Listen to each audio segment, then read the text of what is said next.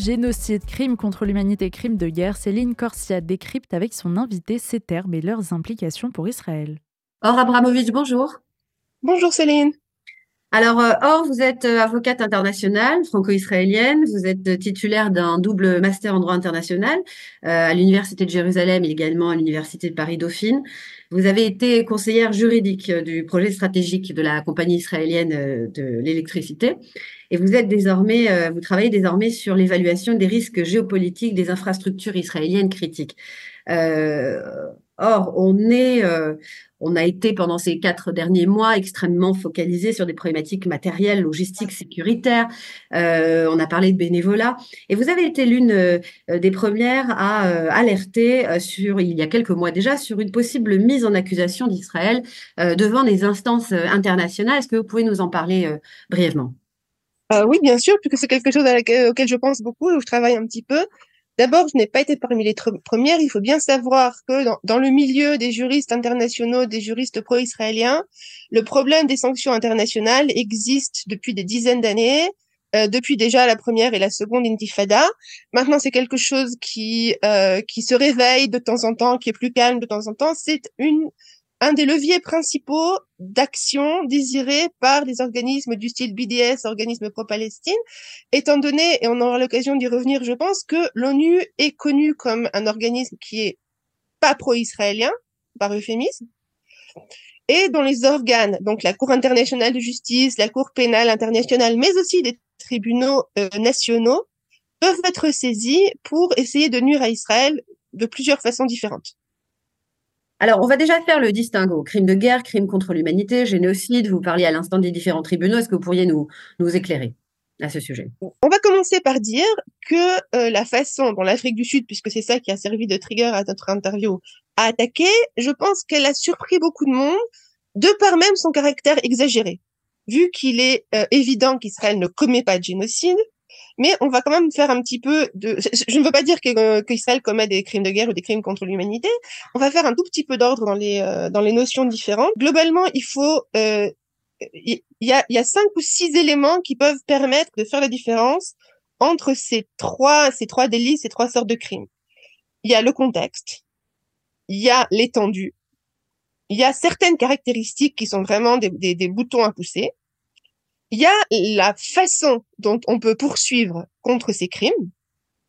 Et puis, euh, tout ça, c'est sous-tendu, bien évidemment, par la possibilité euh, de, de, de, de, donner de vraies sanctions, qu'elles soient mandatées par la Cour ou n'importe quelle Cour ou pas. Et euh, sous-tendant tout ça, il y a euh, les actes de loi qui les sous-tendent. Je ne sais pas si ça va beaucoup intéresser les gens, mais globalement, les crimes de guerre répondent de la de, la Convention de Genève, que tout, le monde connaît très bien. Les crimes contre l'humanité, eux, ils viennent euh, des statuts de Rome, qui sont euh, un truc un peu différent, tandis que pour la, le, génocide a sa convention à lui. Donc c'est trois instruments, trois euh, trois formes juridiques assez différentes, mmh. qui sont pas tout à fait évidents quand on voit quand on voit une, une atrocité quelconque à la télévision. On sait pas, on sait pas forcément quel est l'instrument juridique. J'ai essayé de faire un mmh. petit peu d'ordre. Euh, le crime de guerre est quelque chose qui se passe pendant la guerre. Un, un exemple, c'est euh, faire exprès de euh, bombarder des, civils pendant des bombardements aériens, utiliser des armes interdites, ne pas se comporter de façon honorable ou de façon de la façon prescrite avec des prisonniers de guerre, et évidemment, ça, ça ne, ça n'arrive que pendant les guerres, puisque ce sont des crimes de, puisque ce sont des crimes de guerre. Une guerre n'est pas forcément internationale, ce qui est important dans le contexte Israël-Hamas, où Hamas n'est pas un pays. Il ne l'a mmh. jamais été, et pourtant, euh, les crimes de guerre peuvent quand même, peuvent quand même être, euh, être avérés. C'est important parce que ça veut dire que tous les crimes ne sont pas des crimes contre l'humanité. Les crimes contre l'humanité, au contraire, ce sont des choses beaucoup plus vastes, où un plus grand nombre de civils seront euh, seront attaqués. Euh, c'est de façon plus systématique. Par exemple, euh, un soldat qui tire dans la tête d'un prisonnier, c'est un crime de guerre. Un crime contre l'humanité, c'est quelque chose de très spécifique. Mm-hmm. Un crime contre l'humanité, ce serait ce même soldat qui rentre et qui euh, et qui descend tout le tout le village. Ça peut arriver en temps de paix. Et ce sont des choses qui sont plus systématiques. Et nous passons au génocide. Alors le génocide, c'est un, animal complètement différent. Le génocide, d'abord, demande, comme euh, truc pénal, demande une intention génocidaire. Euh, c'est-à-dire, et je vous donne encore un exemple de notre passé proche, puisqu'on termine aujourd'hui malheureusement quatre mois de guerre depuis les, crimes du 7 octobre. Euh, quand Ismaël Haniyeh dit nous continuerons à attaquer les Juifs encore et encore et encore. Et nous aurons un 7 octobre, un 8 octobre, un 9 octobre, jusqu'à ce que le pays, jusqu'à ce que le pays d'Israël euh, soit détruit. C'est une intention et les Juifs et les Juifs exterminés, c'est une intention génocidaire. Mm-hmm. Quand Israël dit nous allons donner des corridors humanitaires pour laisser les, les civils s'échapper, ou les, non, les, ce que s'appelle uninvolved personnes, les personnes qui ne font pas partie du, des combattants. Euh, quand Israël dit nous faisons la différence entre Hamas et entre les, les différentes populations, par ces phrases mêmes, la l'intention génocidaire est annulée. Nous y reviendrons. Pourtant, pourtant euh, je rebondis sur ce que vous venez de dire, Abramovich, mais pourtant, euh, l'Afrique du Sud, début janvier, saisit la Cour internationale de justice et accuse Israël de commettre un génocide. Oui, d'ailleurs, si c'était pas triste, ce serait très très drôle. Parce que cette, euh, cette action intentée donc par l'Afrique du Sud le 29 décembre, si je me souviens bien, et donc, dans le premier, dans la première audience a eu, les, a eu lieu les 11 et 12 janvier. Donc, on n'a jamais vu l'ONU travailler aussi vite. Euh, quelles sont les preuves apportées par l'Afrique du Sud de l'intention génocidaire d'Israël Tenez-vous bien? Euh, ça a été un discours, euh, enfin, il y, a eu des choses bleues. Ça a été un discours de Benjamin Netanyahu, donc le premier ministre, euh, comparant le Hamas et Eza à Amalek juste le lendemain donc de ces, ces, atrocités qui ont été commises le 7 octobre. Donc il faut revenir à l'exégèse biblique pour comprendre qu'en fait Amalek, selon certains exégètes, devrait être euh, éliminé et que donc si Binyamin Netanyahu euh, compare les gens de Gaza à Amalek, alors selon la, une doxa juive qui a d'ailleurs été terminée vers le 16e ou 17e siècle, il faudrait les éliminer. Euh, la deuxième preuve, et ça j'invite tous vos auditeurs qui sont un petit peu curieux et ont, et ont envie de rire à rentrer sur YouTube, euh, on a eu un film présenté par euh, l'Afrique du Sud et se targuant euh, de démontrer l'intention génocidaire des soldats israéliens. alors on voit sur ce film la salle de presse où tous les journalistes se redressent vraiment pour regarder les écrans et on trouve une cinquantaine ou une soixantaine de soldats en train de se tenir par les épaules, de sauter, de chanter, de danser ensemble euh, en chantant euh, bon des choses qui sont pas forcément de, de très bon goût, mais qui n'ont aucune intention génocidaire, en disant euh, c'est pas vrai, il y a, a pas de gens, il n'y a pas de non, il n'y a pas de non impliqués, nous allons terminer le travail. Comme je pense 180% de toutes les armées avant de rentrer au combat font ensemble, et c'est le la preuve de génocide que l'Afrique du Sud a apporté devant un tribunal international.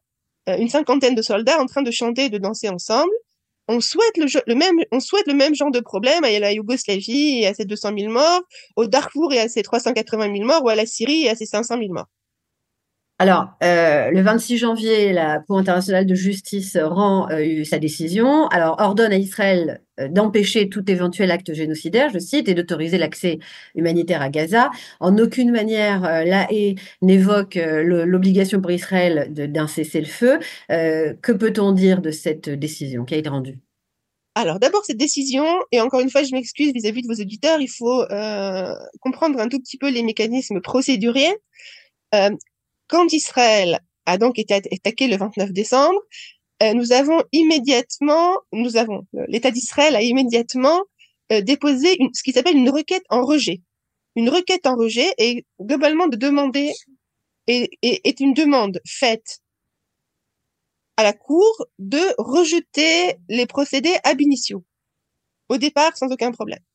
Ces requêtes sont quelque chose de très procéduré puisqu'elles ne sont typiquement jamais acceptées. C'est quelque chose qu'on doit faire pour montrer qu'on méprise le l'accusation, l'acte général, mais rien n'a jamais dû être fait. Euh, entre autres, la Cour doit, quand elle examine une requête en rejet, supposer que tout ce que le plaignant a dit est vrai. Donc, je me mets maintenant deux minutes à la place d'un cours de la, de, la cour donc de, de la haie. L'Afrique du Sud euh, apporte tout, une, tout un catalogue de, de prétentions, de prétextes, de soi-disant arguments, disant qu'Israël fait du génocide. Par exemple, il chante et il danse. Mm-hmm. Israël demande cette, dépose cette, cette requête en rejet ab initio. Mm-hmm. Quand Israël doit juger, quand la Cour, pardon, doit juger de, des mérites de la requête en rejet, elle doit supposer que tout ce que l'Afrique du Sud a dit a du mérite. C'est donc l'état de choses le plus négatif, le plus défavorable à Israël. Et même dans cette situation, on arrive à une, euh, une solution qui n'est qu'une solution intermédiaire, mais qui est excellente pour Israël, à savoir, à savoir que la première chose, le Hamas doit immédiatement libérer tous ses otages. On les attend jusqu'à aujourd'hui. Mm-hmm. La seconde chose, la Cour dit, euh, alors il y a eu 14, euh, 14 paragraphes, la plupart des juges se sont séparés comme ceci ou cela. Euh, Barak, qui est le, juge, le seul juge israélien assiégé par, euh, par ce tribunal, euh, les a rejetés tous sauf deux. Et la juge d'Ouganda, qui vient d'être élire d'ailleurs comme vice-présidente du tribunal de la Haye, les a tous rejetés. À savoir qu'Israël, que les conditions dans lesquelles un génocide pourrait se produire sont réunies. Qu'a priori, il y a un risque que puisse se produire un génocide. En aucun cas, la Cour ne dit à Israël, il apparaît que vous êtes en train de faire un génocide. Plus que ça, la Cour, bien évidemment, ordonne euh, de laisser passer l'aide humanitaire. Ce sont complètement les, exigences euh, à la fois du statut de Rome et à la fois de la, de la Convention du génocide. Mais la Convention dit, si on lit bien le texte, la Cour dit à Israël, vous devez faire tout ce que vous voulez pour éviter un génocide. C'est peut-être pour éviter que le Hamas continue à génocider ses propres, euh, ses, propres populations, hmm. en volant l'aide humanitaire, en tuant de façon sommaire les opposants, et surtout en s'en servant comme des boucliers humains dans les, euh, dans les installations militaires pour éviter euh, que les Israéliens donc les, euh, les bombardent. Je dois dire que dans ce cas-là, et la Convention de Genève, et le, et le statut de Rome, et la Convention du génocide, mais surtout les deux premières, disent de façon très claire que l'utilisation par un des belligérants de d'infrastructures civiles, comme des mosquées, comme des écoles, comme des hôpitaux, à des fins militaires, éteint de la de façon immédiate la protection de ces, de ces bâtiments. Ce qui veut mhm. dire qu'un bâtiment, un hôpital dans lequel sont entreposées des armes, un, hôpital duquel euh, on tire sur des soldats israéliens, deviennent des infrastructures militaires et ne sont plus des infrastructures protégées. Alors, néanmoins, Or Abramovich, Israël demeure dans le viseur de la, de haie. Quelles sont les sanctions possibles pour Israël? Et, je voudrais qu'on parle en particulier des soldats israéliens et, très précisément des, soldats binationaux. Les tribunaux internationaux, comme l'ONU, euh, n'ont pas vraiment de pouvoir. C'est-à-dire que euh, même les forces d'intervention, je vais vous raconter encore une anecdote. Il y a quelques, enfin après la après la Seconde Guerre du Liban et la, et la décision 1701 de l'ONU, euh, l'ONU a entreposé une une force et pas UNIFIL. Enfin c'est pareil que l'UNIFIL a, a, entreposé une force euh, au Liban, au sud Liban et en Syrie pour éviter le reste, enfin pour éviter euh, le, pour faire tampon entre Israël et le Hezbollah ou les pays arabes. Mm-hmm. Euh, quand la situation a commencé à chauffer, c'était un, une, une, organisation terroriste du nom de Jabhat al-Nusra qui a commencé à s'avancer vers le nord d'Israël et vers les bases de, donc de cette de, de l'UNFOP, UNWOP, l'UNIFIL. Qu'est-ce qui s'est passé? Eh bien, ils ont tous couru se réfugier en Israël. C'est-à-dire qu'au lieu de faire une interposition, au lieu de s'interposer entre Jabhat al-Nusra et les Israéliens pour éviter une, nouvelle conflagration, l'ONU a fait confiance à Israël et a ramené ses soldats bien en sécurité à l'intérieur d'Israël, donc nous laissant à nous euh, tenir le bébé. Ce que je suis en train d'illustrer d'une façon un petit peu détournée, c'est le manque de capacité de l'ONU à imposer des sanctions, comme on l'a vu euh, maintenant avec l'Iran. Maintenant, est-ce que pour autant on doit rire? Absolument pas. On doit pas rire d'abord parce que comme je viens de le dire, euh, nos soldats, nos officiers, qui sont aussi nos parents et nos amis, peuvent se trouver inquiétés à la descente de l'avion. Et il sera très difficile à un juge local, par exemple en France, euh, de rejeter complètement une accusation de crime de guerre ou de génocide si le plaignant peut agiter un, jugement de la Cour de la Hague qui euh, prétend condamner Israël pour